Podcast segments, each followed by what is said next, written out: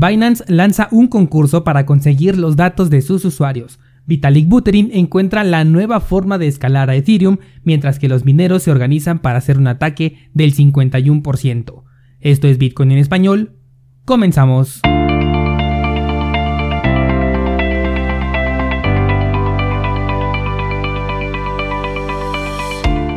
Hola, soy Daniel Vargas y esto es Bitcoin en español un lugar donde hablamos de la tecnología más revolucionaria desde la invención del Internet.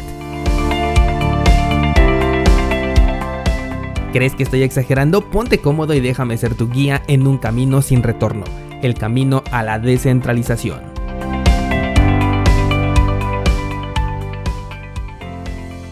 Bienvenidos descentralizados a este jueves 11 de marzo de 2021 el precio de Bitcoin continúa su camino rumbo al máximo histórico anterior. Ayer creíamos que de hecho iba a ser el día en que marcaría un nuevo máximo, pero parece que se está tomando su tiempo.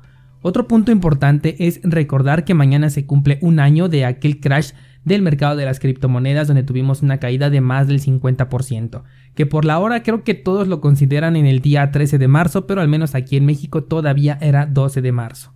Como dije, no tiene por qué repetirse este evento, pero como todo puede suceder en el mercado cripto, hay que estar preparados para cualquier cosa. Siempre he sostenido que la mejor estrategia es tener un plan por si sube y otro por si baja, que finalmente son las únicas dos opciones que tiene el precio para moverse. De acuerdo a la estrategia de la media móvil de 20 periodos que tienes en el canal de YouTube o en cursosbitcoin.com diagonal libre, una corrección agresiva podría llevarnos incluso a los 32 mil dólares y a pesar de esto seguiríamos en una tendencia alcista con respecto a esta estrategia mencionada. Incluso la misma estrategia nos ha mostrado niveles un poco más abajo de los que la misma media móvil permite, pero el cierre y la apertura de velas juegan un papel muy importante al menos para esta estrategia. Con respecto a las altcoins, no he visto muchas cosas interesantes por ahora. La que sí vi es a Tita, que continúa subiendo bastante, así como también su gas. Pero como son proyectos en los que no estoy muy interesado, pues no me motiva mucho este incremento. Si alguien tiene posiciones en este proyecto de Tita, creo que todavía puede seguir subiendo, aunque con el Tita Fuel, con el gas, Ahí sí sería muy cauteloso porque desde el punto más bajo el incremento hasta este momento ya supera el 20.000%, por lo que yo me saldría de esta posición si es que la tomé en la zona de acumulación más baja.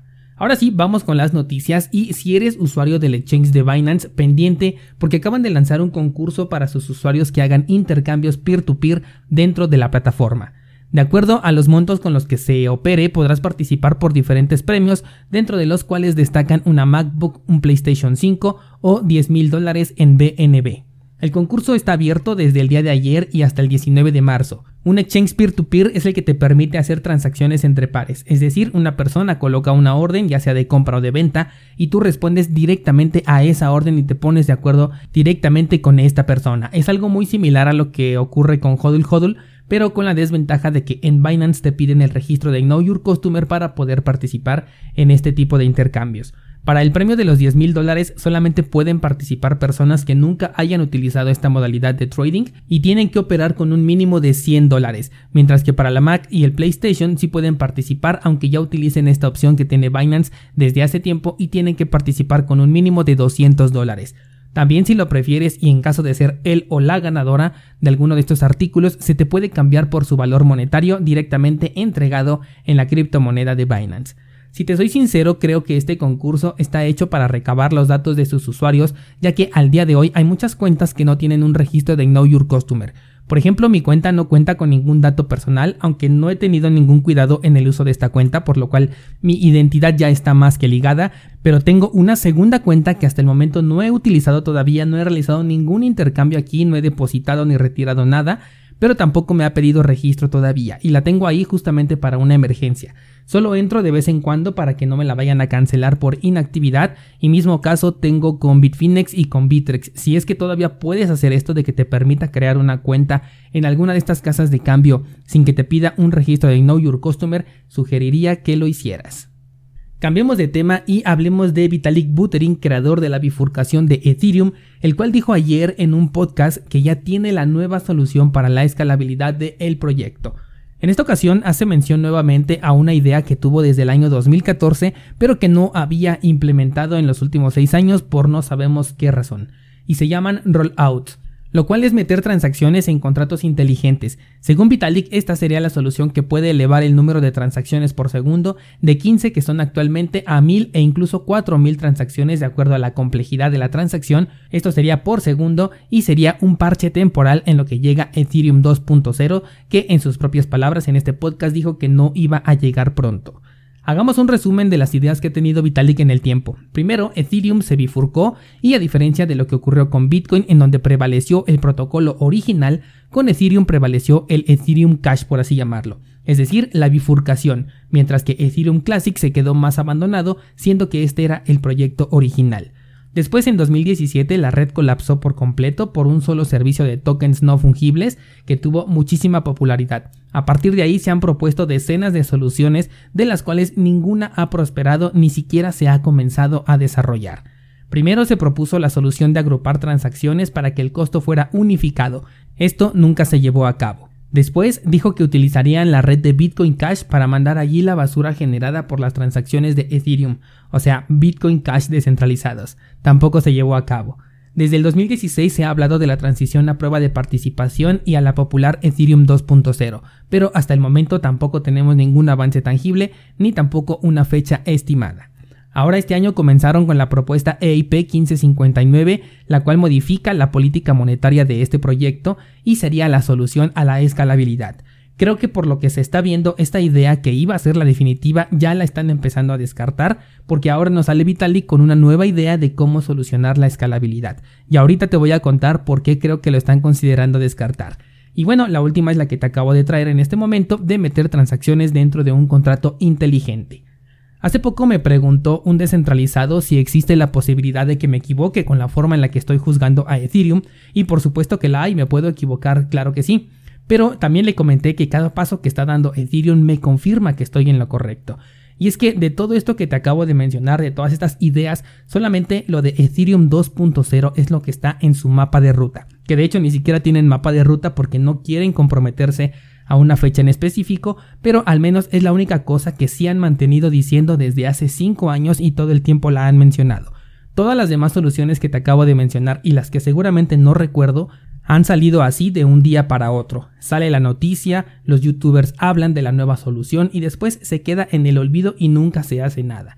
Esto es algo que me refiero cuando te comento que no tienen idea de lo que realmente están haciendo, porque no se tiene un plan para solucionar el problema que tienen, sino que de pronto se les ocurre algo y dicen, ya sé, esta va a ser la solución ahora sí, consiguen generar noticia y después simplemente queda en el olvido. Ahora vamos con el tema de por qué creo que ya se están arrepintiendo de la propuesta EIP 1559, la cual modifica la política monetaria de Ethereum. De hecho, ayer te comenté que los mineros no estaban de acuerdo y hoy se ha publicado ya una campaña respaldada por mineros de Ethereum, los cuales piensan hacer un ataque del 51%, aunque ellos no lo llaman ataque, sino una organización pacífica para demostrar su desacuerdo. La semana pasada te comenté que más del 60% de los mineros estaban en contra de la aplicación de esta actualización 1559. Después, sin importarles la respuesta de los mineros, los desarrolladores pusieron fecha para junio de este año para implementar esta actualización que según ellos es la solución a los problemas de escalabilidad.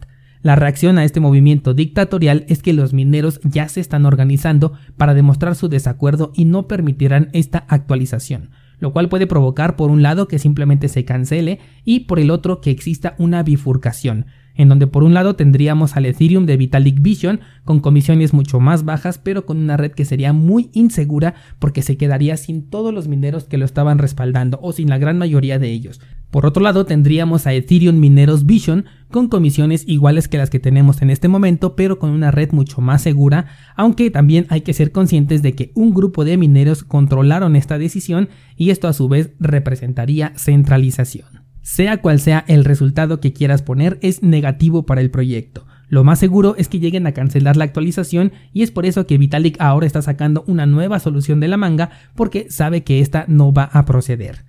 Ahora imagínate descentralizado que llega el momento de aplicar Ethereum 2.0 y estos mineros se oponen y no se pueda migrar a la red que lleva esperando por lo menos 6 años o quizás más tiempo. Pasemos a otro proyecto y toca hablar de Litecoin, el cual recibirá una auditoría el próximo 15 de marzo en donde ya van a incorporar el código de Mimblewimble No sé si recuerdas este nombre que dio mucho de qué hablar hace como dos años más o menos y todo el mundo quería invertir ahí, decían que era el proyecto del momento y bueno, hoy en día está completamente muerto.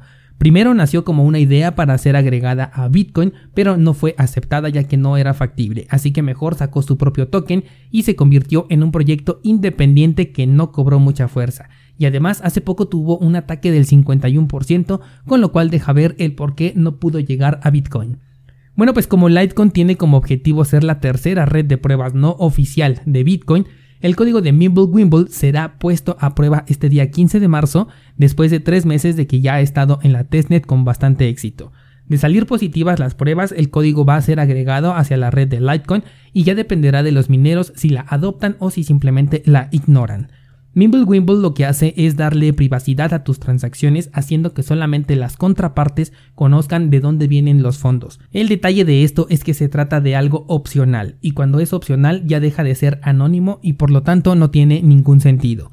Esta característica de hecho ya la hemos visto en otros proyectos como por ejemplo Dash o Zcash, que incluso cuando los comenzaron a quitar de los exchanges por, por ser anónimos, ellos se arrepintieron y dijeron que no, que no eran anónimos cuando tuvieron una campaña publicitaria bastante grande, orgullosos del anonimato opcional que tenían dentro de su protocolo. La verdad no creo que terminen aceptando esto en Litecoin y si lo aceptan pues no tendrán ninguna utilidad la verdad por el hecho de ser opcional. Además se dice que los exchanges podrán decidir si activan la opción de anonimato o si la dejan cerrada. Me pregunto qué opción van a elegir. Descentralizado, ayer publiqué ya la encuesta para que me digas qué criptomoneda quieres que analicemos la próxima semana. No olvides de participar, también ahí te puse cuáles son aquellas criptomonedas que ya analizamos para que tu voto sea diferente de esas criptomonedas. Y también ayer subí un video a YouTube en donde te muestro una opción bastante interesante para comprar criptomonedas con tarjeta de crédito o débito y de ahí convertirlas a una criptomoneda anónima. Te dejo el enlace en las notas de este programa y mañana seguimos platicando.